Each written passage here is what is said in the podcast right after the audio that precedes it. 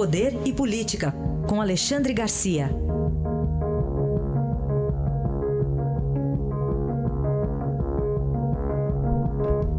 Alexandre, bom dia. Bom dia, Raíssa. Bom dia, Carolina. Bom dia. Bom, amanhecemos com a notícia de que o ministro do Trabalho, Elton Yomura, é um dos alvos da terceira fase da Operação Registro Espúrio. Também o deputado federal Nelson Marqueselli, ambos do PTB, e o Supremo afastou o ministro do cargo, Alexandre. Pois é, veja só. Né? O, o Supremo já está com esse poder de afastar um ministro que é um cargo de confiança do presidente da República, demissível pelo presidente da República, mas uh, em casos assim, né? Vejam só o tamanho do escândalo. Né? O, é um dos uh, ministérios que uh, foi dividido né, entre os partidos políticos. Né? No caso, o PTB recebeu o Ministério do Trabalho. Né?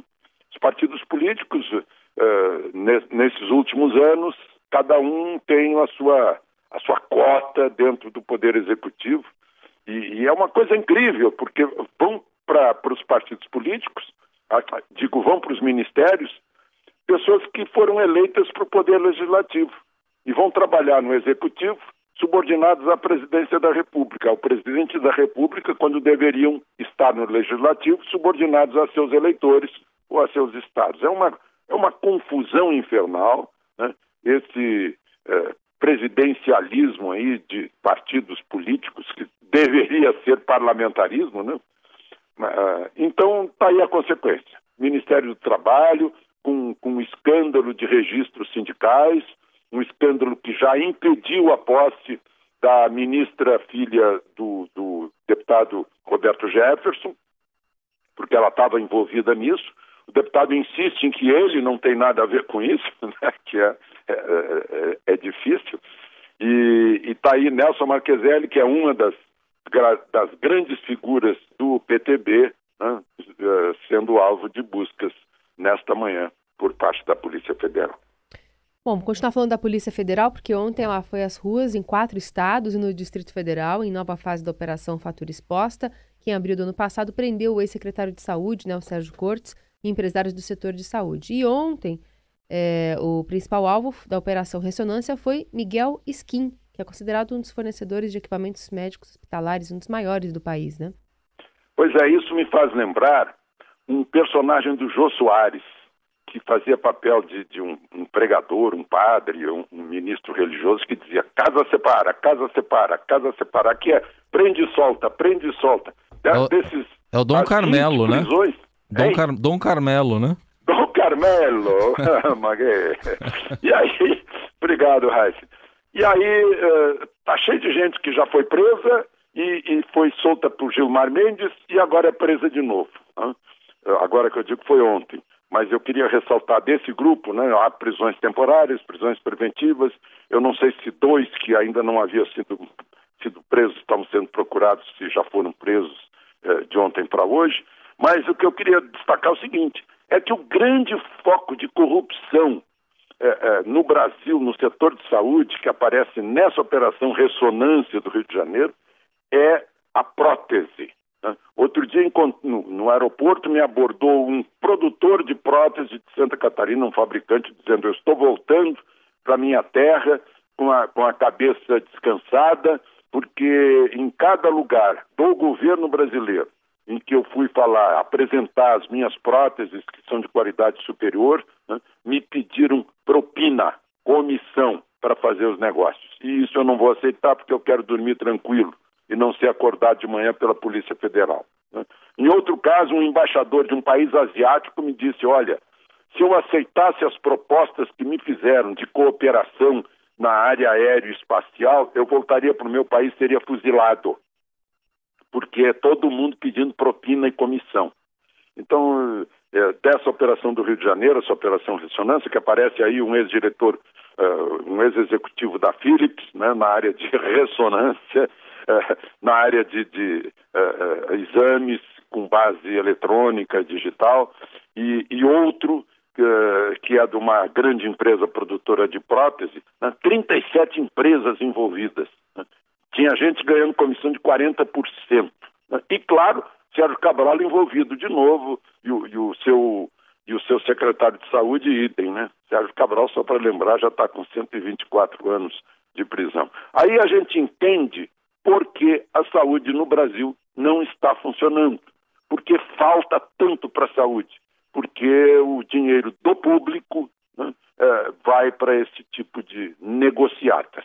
Uhum. Só registrando aqui que o é, irmão Carmelo e o, e o sacristão dele era o Batista, tanto é que ele falava cala a boca, Batista, né? É, era isso. isso. O, o Alexandre, e esse. Bom, a gente está em julho já e é preciso ainda falar da greve dos caminhoneiros, mais um registro do tombo que ela causou na economia. E vai longe, né? Nós ainda vamos falar muito dessa greve, porque os prejuízos que ela causou ainda são literalmente incalculáveis. Vejam só, ontem a Câmara, ontem foi aprovado numa comissão o, a, a tabela do frete. Estão tabelando, né? A gente voltou ao tabelamento? Como promessa do governo aos caminhoneiros. Um frete mínimo, como, como existe o salário mínimo, a partir do qual é que as coisas devem ser calculadas. Já o governo calcula que a arrecadação federal com os favores que foram uh, concedidos a caminhoneiros e principalmente empresas transportadoras, o, a queda na arrecadação neste ano será de 8 bilhões e 600 milhões. Benefícios fiscais às transportadoras, né, como uh, uh, descontar o que se gasta em, em uh, pedágio do imposto de renda, do PIS/COFINS, né, benefícios fiscais, recusas fiscais para trocar veículo velho por novo. Né? O, o, os 11 dias também derrubaram a produção industrial em 10,9% em maio. Imagina a arrecadação também cai, né? o PIB também cai. Né? O, além disso, a gente tá, tem que somar o subsídio ao diesel, que é de 9,5 bilhões neste ano. Então, vai muito longe esse, esse estrago. O ministro da Agricultura, Blairo Maggi, disse ontem que a comercialização de grãos, que que equilibra a balança comercial brasileira, que equilibra as contas externas, está parada por, por causa do impasse a respeito do frete. Então, vai longe. Né? Nós, durante muito tempo, vamos conversar sobre esses 11 dias parados. É, há dois fatos. Há a greve dos caminhoneiros, que é, é, neste ano, e no fim do ano passado, a denúncia, a gravação que o Joesley fez com o presidente Temer. Então, são dois fatos que derrubaram a recuperação da economia. Um, que afetou a, a, a certeza, que, que trouxe um ingrediente de incerteza à economia, e a segunda, que deu um baque mesmo em toda a atividade econômica com, a não, com, com o não transporte de bens e de riquezas. Dois fatos, né? dependendo de poucas pessoas, afetam um país desse jeito. Um país que estava se recuperando na, na produção e no emprego. Falar também sobre um evento ontem em Brasília. Os pré-candidatos à presidência puseram-se ontem perante um conjunto de industriais né, da CNI para sabatinas, falaram bastante coisa. É, e no final das contas, o destaque hoje é grande também porque não teve jogo da Copa, as pessoas estão prestando um pouquinho mais nesse intervalo ah, é. na, nas eleições. Né? O que, que a gente pode tirar das, do, do é que verdade. falaram os principais. Eu, bom, em primeiro lugar, eu acho que foi um, um grande evento e uma feliz iniciativa da Confederação Nacional da Indústria. Trouxe industriais do país inteiro, né? um auditório imenso, ficou cheio, e fizeram a sabatina dos pré-candidatos, dos que estão aí, né? o, que têm se apresentado como pré-candidatos. Alckmin, Álvaro Dias, Marina, Bolsonaro, Ciro, Meirelles. Né? Eu conversei com muitos industriais depois do evento. E interessante que eu, eu confiro as notícias e chego à conclusão que nós, jornalistas, pensamos do lado oposto dos industriais. Né? Nós, nós pensamos uma coisa, fizemos uma cobertura dando um certo destaque e os industriais deram outro destaque, me contaram pelo menos né, sobre quem, quem enrolou, quem não sabia responder, quem mentiu, né, quem, quem continuou é, com um discurso antigo, né? e uh, falou também de quem foi objetivo, que foi simples, que foi sincero. Né? Eu não vou dar nomes aqui porque vai parecer propaganda política ou, ou, ou não, né? mas alguns decepcionaram e outros entusiasmaram os industriais.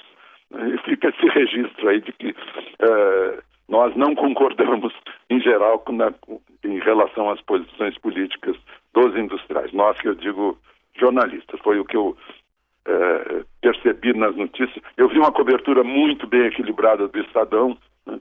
mas uh, aqui no, nos jornais locais, aqui, por exemplo, foi totalmente diferente do que me disseram os, os empresários que estavam lá presentes. Análise de Alexandre Garcia, que amanhã estará de volta ao Jornal Dourado. Obrigado e até amanhã. Até amanhã.